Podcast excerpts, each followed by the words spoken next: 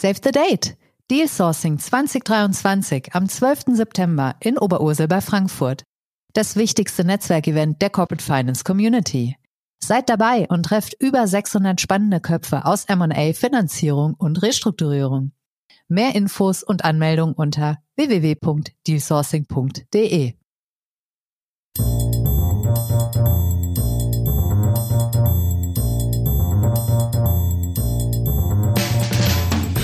What's up Corporate Finance? Der Podcast für die deutsche Corporate Finance Community mit spannenden Gästen aus der Banking-, Berater- und Finanzinvestor-Szene.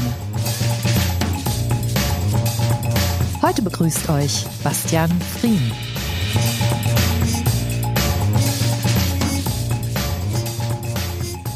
Herzlich willkommen, liebe Podcast-Freunde bei What's Up Corporate Finance.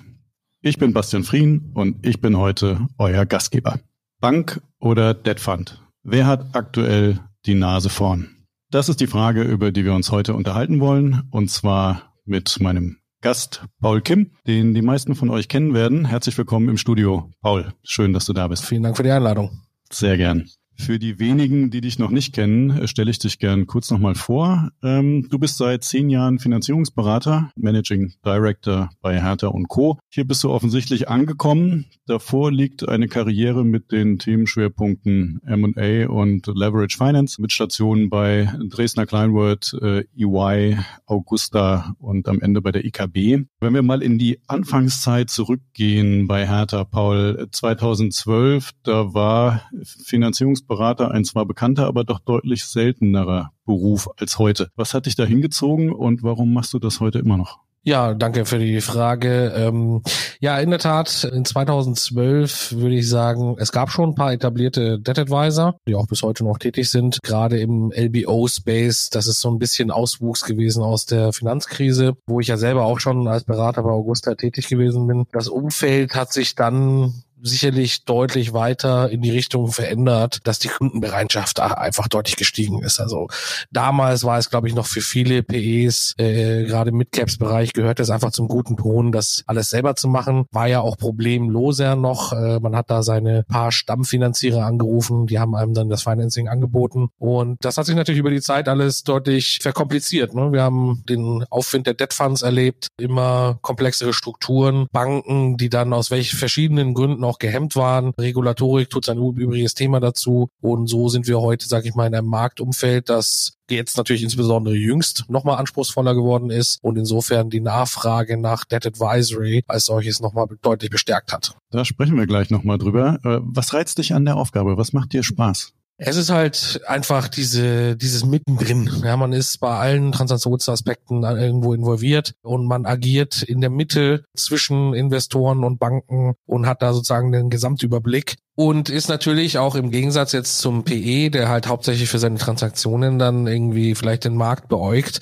äh, einfach konstant den Austausch, konstant den Marktkontakt äh, und steckt da somit sozusagen mittendrin. Ja, und äh, da auch das Debt Advisory recht vielschichtig sein kann, ne, also es ist nicht nur das normale LBO-Geschäft, es gibt auch noch sowas wie Restrukturierung, Distressed Advisory, es gibt das ganze Corporate-Geschäft, das ist unheimlich vielseitig und äh, ja, es macht Spaß. Ja. Man begleitet Unternehmen teilweise über den ganzen Lebenszyklus oder auch zwischen den Zwischenstationen. Und ähm, wir haben teilweise äh, Unternehmen, die irgendwann mal in PE-Hand waren, die heute Corporate-Kunden sind und vice versa. Jetzt gibt's von euch ja immer mehr. Auf der anderen Seite sehen wir gerade bei den Finanzinvestoren, dass die selbst auch immer mehr Spezialisten für Finanzierung einstellen. Was bedeutet das für eure Zunft? Ähm, werdet ihr im LBO-Geschäft Zug um Zug überflüssig?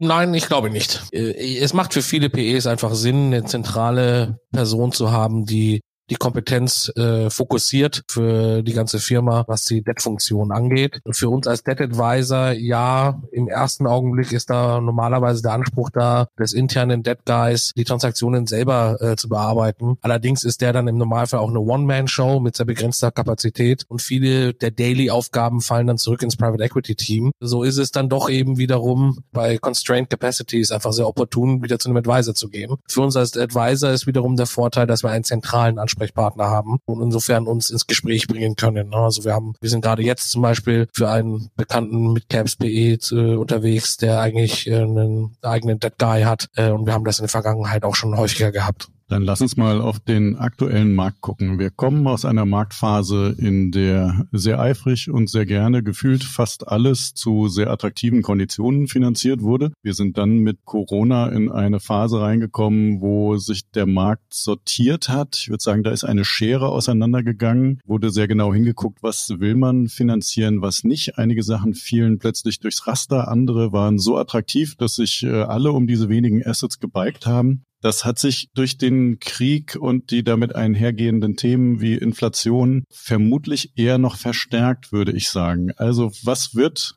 heute noch finanziert und was findet aber auch heute kein Kapital mehr? Ja, also das ist genau richtig, äh, wie du sagst. Ähm, wir haben das schon vorher erlebt, äh, die, sag ich mal, Fokussierung des Markts. Das liegt natürlich daran, dass die Risikoanalyse und Bewertung von verschiedenen Größenordnungen, äh, Geografien, Businessmodellen, Branchen bei allen relativ ähnlich abläuft. Das heißt, dass wir äh, natürlich Branchen wie Retail, Consumer, Automotive äh, waren jetzt ohnehin schon sehr unbeliebt. Wie du ganz richtig sagst, hat sich das weiter verschärft durch die Krise. Wir haben natürlich jetzt äh, auch im generellen Industrial-Bereich mit Themen zu kämpfen wie gestiegenen Energiepreisen, Inflation an sich, gestiegene Kapitalkosten jetzt natürlich durch die Zinserhöhungen und äh, das macht es den Unternehmen Unternehmen nicht leichter, ne? weil die Cashflows sind äh, eher gleich geblieben zu vorher und äh, die Zinskosten sind jetzt aber eben deutlich gestiegen. Ja? Ähm, beziehungsweise sind die Cashflows ja eher sogar fast äh, äh, am Absinken ne? aufgrund äh, Inflation und solcher Themen. Jetzt wollen wir uns heute im Kern ja die beiden Finanzierungsgruppen Bank und Debtfonds angucken. Welcher der beiden Gruppen arbeitest du lieber zusammen? Oh, wir haben da keine echte Präferenz. Wir haben ja historisch jahrelang mit den Banken gearbeitet. Wir haben jetzt natürlich in den letzten Jahren einen deutlichen Fokus-Shift erfahren und arbeiten wesentlich mehr mit Debt Funds. Die haben ihre Vorteile, aber die Banken eben auch. Ja. Und insofern, also es gibt ja jetzt eigentlich keine echte Präferenz. Ich sag mal rein, was den Arbeitsaufwand angeht ja, hat ein Ad-Fund wahrscheinlich seine Vorteile. Ja, einfach weil wir da äh, zumindest bisher nicht großartig Clubs zusammenstellen mussten, äh, sondern es gereicht hat, sozusagen einen Wettbewerbsprozess zu veranstalten, bei dem dann ein oder wenige Sieger daraus hervorkamen.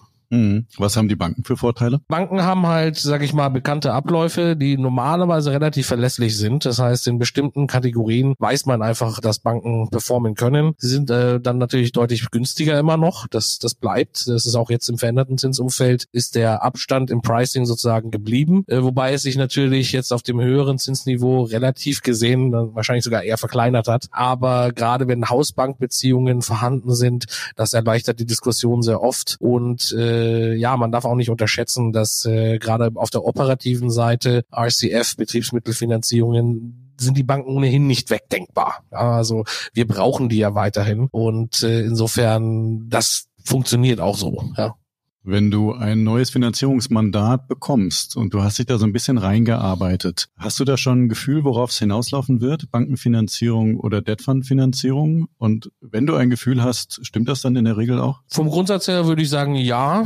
Ich sag mal, äh, wir versuchen ja ohnehin immer eine gewisse Empfehlung zu erarbeiten für unseren Kunden, was dann natürlich abhängt von den Zielsetzungen, von den Flexibilitäten, die der Kunde sucht und wie wichtig ihm der reine Kostenaspekt ist, der, wo nun mal die Bank Banken die Nase vorn haben. Das kann ein Case sein. Derzeit zum Beispiel sind äh, diverse Deals im Markt, wo der Vorteil der, der Banken doch eher zu Vortritt zu kommen scheint, ja, denn äh, es werden relativ hohe Leverages aufgerufen. Also arbeite gerade an zwei, drei Sachen, wo die Banken-Leverages irgendwo im Bereich bis zu viermal liegen und äh, dem gegenüber liegen dann plötzlich die Debt Fund Offers nur bei vier ein Viertel, teilweise auch nur im Bankenbereich. Äh, dann macht das natürlich keinen Sinn. Ne? Also ein Debt Fund hat dann seine Vorteile, wenn er die Kosten irgendwo aufwiegt über äh, das Mehr an Leverage und auf der anderen Seite gibt's dann natürlich aber den Vorteil, dass du meistens dann von einem dir den ganzen Deal underwriten lassen kannst hast, diverse Flexibilitäten, die du vielleicht bei den Banken nicht bekommst, bisschen loosere Covenants und äh, normalerweise auch nochmal deutlich tiefere Taschen für Future Add-ons äh, etc. Also gerade der Aspekt Additional Debt ist einer, der oftmals Richtung Debt Funds dann einbewegt. Mhm.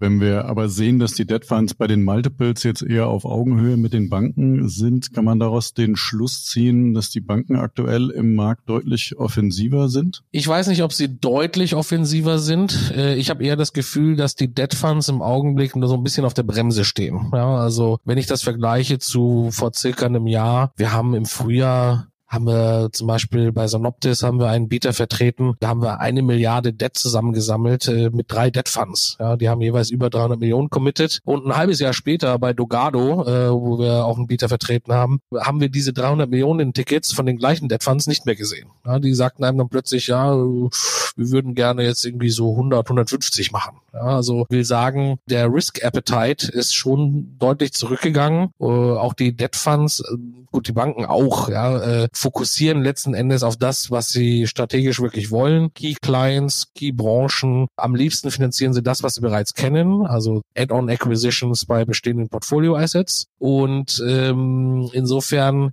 das äußert sich, glaube ich, gerade so ein bisschen. Die Banken haben hier so neues Jahr, neues Glück, Budget zu erfüllen. Quoten, sage ich mal, relativ normal. Und bei den Debt Funds fällt mir eigentlich auf, das mag jetzt aber auch in den Assets liegen, die wir gerade hier im Markt sehen, im, im M&A-Bereich. Da kommt von den Debt Funds nicht deutlich Besseres. Ja, also das war in der Vergangenheit schon ein bisschen anders. Ja.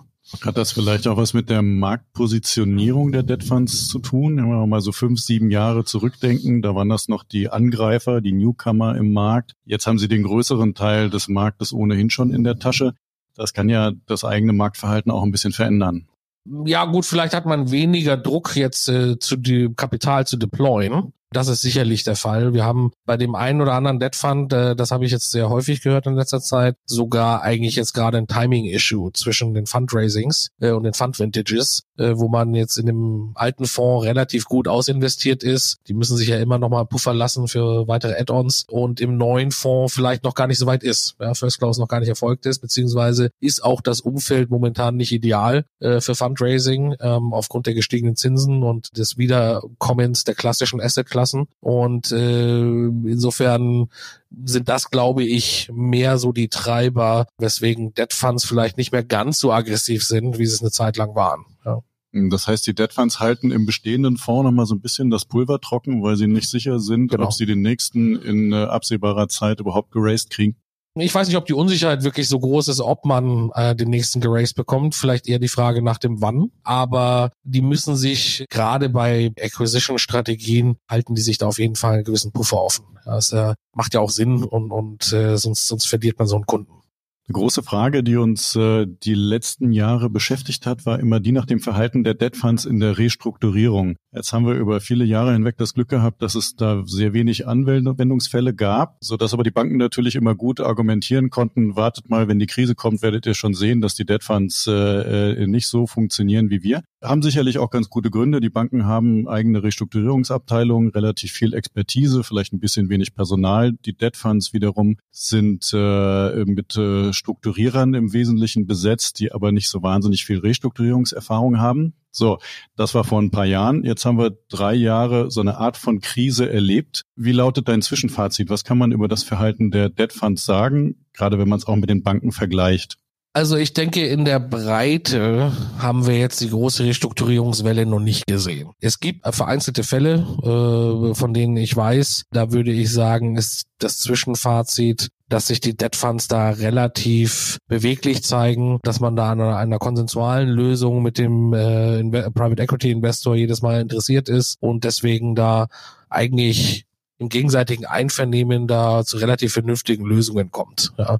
Äh, was im Bankenbereich einfach Usus ist, sind natürlich dann einfach gewisse professionelle Abläufe, die sich seit der Finanzkrise etabliert haben, an denen es sozusagen kein Vorbeikommen gibt. Ja. Und das macht es auf der einen Seite vielleicht ein bisschen berechenbarer vom Ablauf her. Die Banken sind da nun mal erfahrener. Auf der anderen Seite bedeutet das auch einen höheren Koordinationsaufwand und einen höheren Abstimmungsbedarf. Ja. Ich denke, was ich schon bestätigt, ist der Vorteil, dass man im Normalfall in der Debt Fund Konstellation eigentlich nur mit einer Partei verhandelt. Und äh, deswegen relativ, der dann auch vielleicht ein bisschen weniger regulatorischen Themen unterliegt und dadurch vielleicht etwas zügiger zu den Knackpunkten in der ökonomischen Überlegung kommt und äh, den Knackpunkten in seiner ja, Risikopositionierung. Siehst du denn Debt Funds im deutschen Markt, die tatsächlich Interesse daran haben, in der Schieflage die Schlüssel in die Hand zu bekommen? Nein, also vom, vom Grundsatz her, was ein klassischer Direct Lending Fund ist und jetzt nicht irgendwie opportunistisch von einem eher Hedgefund, äh, Hedgefundigen Haus sozusagen geraced wurde. Nein, also ein normaler Direct Lending Fund hat da normalerweise kein Interesse dran. Das ist nicht deren Businessmodell. Die haben nicht die Manpower dafür. Wie du sagst, äh, es fehlt ja sogar einfach schon an den spezialisierten Restrukturierungsleuten. Das ist im Normalfall, sind das die Investment Manager, die den Originaldeal abgeschlossen haben, betreuen den Deal, solange das Ding im Portfolio ist. Und die haben kein Interesse daran, das Unternehmen zu übernehmen. Dann, das ist nicht deren Businessmodell, dann plötzlich nach einem Equity Return oder nach einer Equity Recovery zu suchen. Dass das im Notfall eventuell sein muss, äh, das ist halt so. Ja, das ist aber in der Bankenwelt letzten Endes auch nicht anders. Was wir aber ja schon sehen im Markt sind Debt Funds, die durchaus auf äh, Distress Special Situations spezialisiert sind und im Prinzip ja auch Partner der Banken sein könnten, wenn es um einen Ausstieg der Banken geht aus der Finanzierung. In der Praxis sehen wir da aber im deutschen Markt nicht so wahnsinnig viele Fälle, oder? Ja, also äh, ich denke, wir müssen auch da wieder unterscheiden. Es gibt äh, in der Tat Häuser, die sind auf Langfrist Direct Lending im opportunistischen Bereich fokussiert und suchen sich dann High-Risk-Situationen, wo sie dann eben auch einen entsprechend hohen Return nehmen. Äh, die sind aber auch nicht darauf aus, das Unternehmen ultimativ zu übernehmen. In dem Zusammenhang können die natürlich einen Restrukturierungsfall oder einen Liquidität, hohen Liquiditätsbedarf äh, dann covern, im Zweifel vielleicht auch Banken auslösen, wobei ich würde im Normalfall immer denken, dass das ein, eine Lösung ist, die ja ein Beit Beitun von allen erfordert, die involviert sind. Nichtsdestotrotz ist das als Finanzierungsquelle grundsätzlich vorhanden. Haben wir jetzt in der Breite in der Tat in Deutschland vielleicht noch nicht so häufig gesehen, liegt aber auch meines Erachtens daran, dass der neue Länder will auch irgendwo eine Sicherheitenpositionierung dann entsprechend haben, die dann bevorzugt ist und ähm, die meisten Lösungen werden doch innerhalb des Kreises gefunden. Ja. Es, es scheitert eben dann doch seltener an der Frage, kann man Liquidität besorgen, sondern eher, wie wird der Nachteil, der daraus entsteht, sozusagen, wie wird der verteilt ja, zwischen Gläubigern und äh, Company-Gesellschafter. Dann mal unterm Strich aus Beratersicht, wenn du dir das aussuchen könntest in einer finanziellen Restrukturierung, wen hättest du lieber gegenüber? Ein Bankenkonsortium oder Club oder den Debt Fund? Ja, das ist eine lustige Frage. Ich äh, würde sagen, da es natürlicher ist für mich, als Berater hinzugezogen zu werden, wenn auf der anderen Seite ein Konsortium sitzt, habe ich wahrscheinlich eine leichte Tendenz dazu, denn das ist halt unser Business ja, oder Teil unseres Businessmodells. Wenn es um die Leichtigkeit in der Kommunikation und der Verhandlung geht, wahrscheinlich eher ein Debt Fund, aber das ist eben genau der Grund, weshalb im Normalfall eigentlich dann kein Berater gebraucht wird. Ja. Es gibt wenige Fälle, wir sind derzeit zum Beispiel auch bei einem Thema unterwegs, wo einer der bekannten Direct Lenders involviert äh, ist. Da hat das aber mehr damit zu tun, dass wir da eine KfW-Tranche mit drin haben und man sich da eben mit der KfW-Workout-Unit beschäftigen muss. Und in dem Fall ist es wiederum notwendig, dass man da irgendwo die Positionen makelt. Da wurde ein Berater dann gesucht, auch von dem Debt Fund befürwortet, obwohl ja er da eigentlich alleine auf der anderen Seite sitzt, hauptsächlich. Ja. KfW ist eigentlich ein ganz gutes Stichwort. Was habt ihr da für Erfahrungen gesammelt bislang? Da stehen ja jetzt vermutlich einige Refinanzierungen an, auch über die Corona-Programme und das eine oder andere wird da schon auch in der äh, Workout-Unit landen. Was kann man als Unternehmen da erwarten? Also wenn Fälle in der Restrukturierung sind, wir haben jetzt noch nicht allzu viele von den Fällen gesehen, ja, aber wenn Fälle in der Restrukturierung sind mit KfW-Involvement, dann bildet sich da schon eine gewisse Komplexität, weil dann hat man die Restrukturierung, Restrukturierer der KfW im Gespräch, wie auch die, Restrukturierer der ausreichenden Bank, weil das ist ja normalerweise dann ja von irgendeiner Geschäftsbank ausgereicht worden. Das heißt, das erhöht schon ein bisschen die Gesamtkomplexität. Auf der anderen Seite haben wir ja jetzt die große Refi-Welle aus den Covid-Hilfen noch nicht gesehen. Das kommt jetzt. In der Tat dürfen wir gespannt sein, wie das läuft. Ja. Auf der anderen Seite gibt's auch ja wiederum andere Fördertöpfe und Möglichkeiten, das möglicherweise zu refinanzieren. Aber ja, Refinanzierungswelle ist äh, und, und auslaufende Kredite ist natürlich ein gutes Stichwort. Das wird, glaube ich, in den nächsten zwölf Monaten deutlich an Bedeutung gewinnen. Wir haben die erste große Refinanzierungs Wall, wie wir ja im Business Denglisch gerne sagen, vor allem ab 2024. Deswegen wird es Sinn machen, dass wir ab der zweiten Jahreshälfte 2023 uns dann mal langsam um auslaufende LBO-Facilities kümmern. Und äh, da kann man sich jetzt natürlich, ja, das ist äh, relativ einfach, gestiegenen Zinsumfeld mit gestiegenen Margen, wir werden die Neufinanzierungen teurer. Und das heißt, die gleichen Unternehmen können plötzlich wahrscheinlich nicht mehr das gleiche Level an Leverage tragen.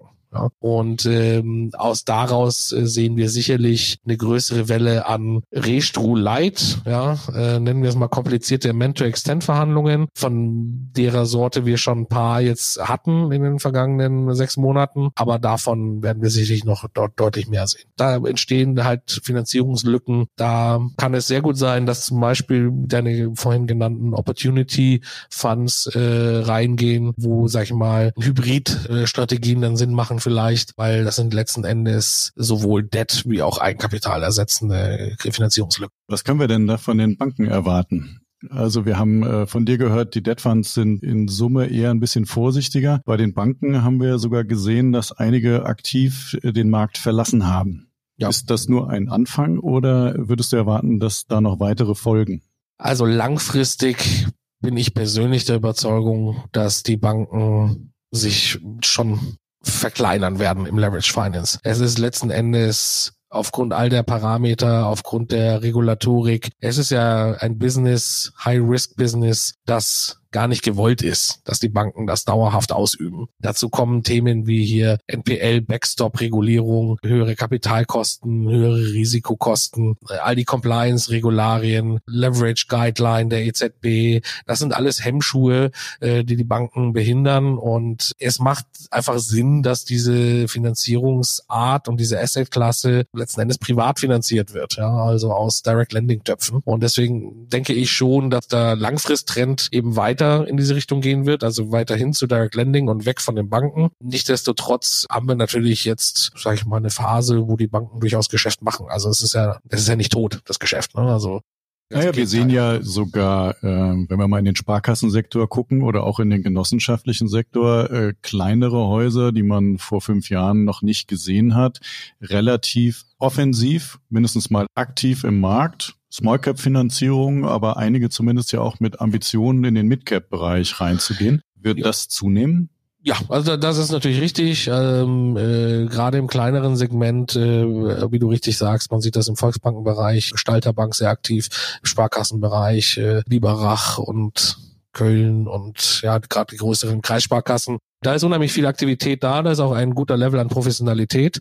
Das ist historisch bisher, sage ich mal, noch auf Small Caps beschränkt, wird sicherlich im Mid Caps zumindest eine größere Rolle spielen going forward. Es ist, ich bleibe aber dabei, äh, da das Gro der Großteil der Liquidität im Mid-Caps-Bereich doch von den klassischen Geschäftsbanken gestellt wurde historisch, dass das von denen zumindest weggeht und auch der Sparkassen oder auch die Institute der dritten deutschen Finanzierungssäule werden das nicht in vollem Umfang auffangen können, denke ich. Mhm, okay, ja, interessante These. Wird es denn vielleicht mehr Kooperationen zwischen Banken und Debt Funds geben? Da haben wir ja ein paar ganz interessante Ansätze gesehen, die aber sich im Wesentlichen darauf beschränken, dass die Debt Funds die Langfristfinanzierung machen und die Banken äh, vorne äh, im RCF-Bereich unterwegs sind.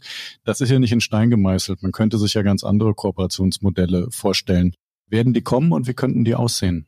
Also ich denke, das, das macht auf jeden Fall Sinn. Ja, äh, wir haben ja historisch schon ein paar so Beispiele gesehen. SMBC mit Park Square. Eine Bärenberg hat aus ihrem Super Senior Term Loan Business äh, einen Fund geraced. Ja, kooperieren sozusagen eigentlich mit allen größeren Debt Funds. Auch eine Koba hat mittlerweile einen ein, ein Fund, den sie managen, aus dem sie ihren Final Hold verstärken und damit ja eigentlich einen Teil dieser Term Loans insbesondere eben in den privaten Sektor schieben oder in den, in den Anleger, in den institutionellen Sektor. Und äh, das ist natürlich, das ist eine Kombination, die macht Sinn. Denn im Betriebsmittelbereich, wie gesagt, sind die Banken ja nicht wegzudenken. Da brauchen wir die. Ja, und ein RCF ist für einen Debt Fund einfach unheimlich schwierig darstellbar. Ja, und äh, insofern macht eine Kooperation da durchaus Sinn, hat aber bisher ja auch eigentlich ganz gut funktioniert schon. Ja? Also Debt Funds, die äh, einen gewissen Anteil Super Senior erlauben, und in den,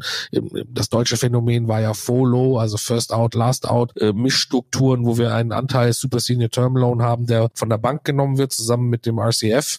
Und der Unitranche Provider äh, nimmt äh, das Last Out, also das große Unitranche Piece im Prinzip, ja.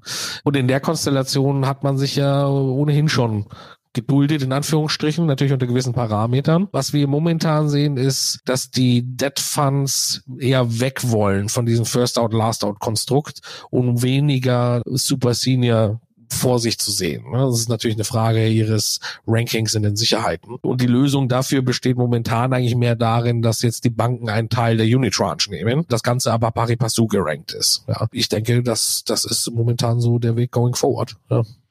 Und das lässt Raum für Zusammenarbeit zwischen Banken und Debt Funds? Ja, auf jeden Fall. Wenn ich dich richtig verstehe, dann vermutest du aber schon, dass grundsätzlich äh, das Pendel weiter Richtung Debt Funds ausschlagen wird. Dem entgegen spricht vielleicht der aktuelle Trend, den du ja auch angesprochen hast, dass die Debt Funds sich im Moment durchaus schwer tun, neues Geld einzuwerben. Das hat auch nicht nur mit der aktuellen ökonomischen Unsicherheit zu tun, sondern viel ja auch mit der Zinswende.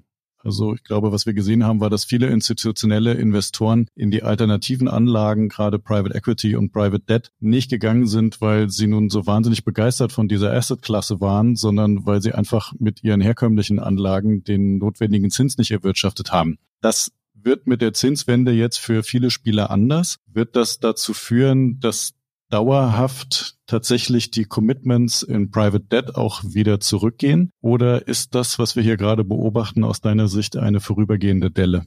Ich halte das für eine Momentaufnahme. Das ist jetzt halt eine ungünstige Kombination verschiedenster Faktoren. Die, äh, was du beschreibst, ist natürlich richtig. Die institutionellen ähm, haben historisch natürlich einen riesen Run auf die Alternative Asset Klassen machen müssen aufgrund des extrem niedrigen Zins- und Return-Umfelds. Das ist jetzt natürlich jüngst andersrum gelaufen. Dazu kommt, dass wir natürlich aufgrund der fluktuierenden Kapitalmärkte hier mit dem Denominator-Effekt, den viele Institutionelle dabei festgestellt haben, gemerkt haben, dass die Gewichtung schon überproportional ist in den alternativen Assetklassen. Auf der anderen Seite, ja, sind das dann eben Policies, die eben dann neu verabschiedet werden und damit diese Gewichtung zumindest vorübergehend erlaubt wird. Und äh, auf der anderen Seite denke ich aber auch, dass die Alternative Assets die sind there to stay. Das ist keine wirklich neue Assetklasse.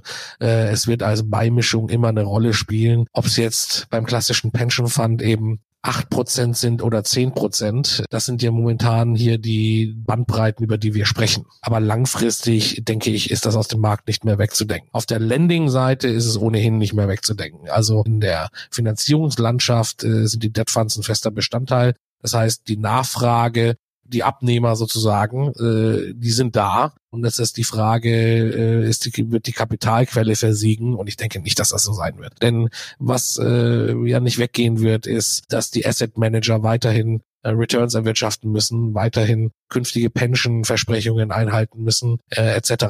Was heißt das für den deutschen LBO-Markt in fünf Jahren? Wenn wir sagen, heute haben Debt Funds vielleicht einen Anteil von zwei Drittel, äh, wird der tatsächlich noch weiter gestiegen sein? Ich persönlich glaube ja, äh, weil wie gesagt, ich glaube, dass die Banken sich langfristig eher aus diesem Segment verabschieden werden aufgrund des regulatorischen Drucks. Und ich denke, dass diese Lücke wird weiter durch Debt Funds gefüllt werden. Ja, wir werden am anderen Ende werden wir, wenn die Kapitalmärkte wieder öffnen, dann auch wieder die großen Platzierungen sehen. Da werden wir dann auch wieder sehen, dass die Konditionen wiederkommen. Das ist jetzt eben gerade in diesem Moment sozusagen ähm, sind wir alle in Wartehaltung. Das war ein sehr spannendes Gespräch, Paul. Ich hoffe, es hat dir auch ein bisschen Freude gemacht. Ja, vielen Dank, hat mich sehr gefreut. Ich danke dir sehr für deine Einschätzungen und allen Hörern sage ich vielen Dank für euer Interesse. Wir hören uns bald wieder.